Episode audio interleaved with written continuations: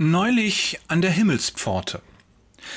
Es kam mir zu Ohren, dass vor nicht allzu langer Zeit ein gewisser Herr Meier verstorben ist und er kurz darauf eine denkwürdige Unterhaltung mit einem gewissen Petrus an der Himmelspforte hatte.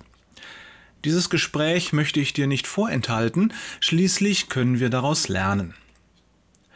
Herr Meier kommt also an die Himmelspforte und begehrt Einlass. Petrus sagt weder Ja noch Nein, Stattdessen bittet er Herrn Meier, eine kurze Geschichte seines Lebens zu erzählen. Dabei solle er besonderes Augenmerk auf seine guten Taten legen. Petrus beendet seine Erklärung mit dem Satz Du brauchst tausend Punkte, um reinzukommen. Herr Meier ist optimistisch. Das wird ein Kinderspiel, denkt er bei sich.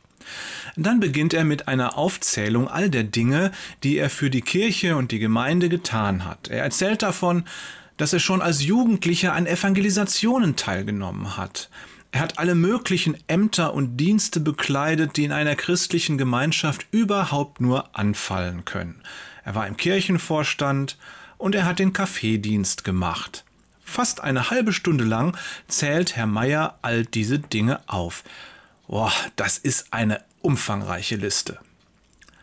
Sehr beeindruckend, lächelt Petrus. Er dreht sich zu einem Engel um, der hinter ihm steht. Der Engel hat ein Klemmbrett in der Hand und flüstert Petrus etwas ins Ohr. Petrus nickt anerkennend mit dem Kopf und wendet sich an Herrn Meier. Gut gemacht, mein Lieber, so viel gute Taten haben wir selten. Herr Meier lächelt. Sicher wird es dich freuen zu hören, dass du schon 347 Punkte hast. Fällt dir noch was ein? Äh, Herr Meier fühlt, wie ihm kalter Schweiß den Rücken hinabläuft. Nur 347 Punkte? Krampfhaft überlegt er, was er noch alles getan hat, wann das war und ob das gut war. Weiter geht die Aufzählung.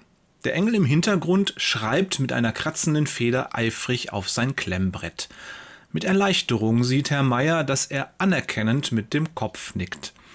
Er spürt, dass seine Hände wieder wärmer werden. Schließlich endet er ein zweites Mal. Nach kurzer Rücksprache mit dem Engel ergreift Petrus wieder das Wort. Ganz hervorragend. Du bist schon bei 419 Punkten.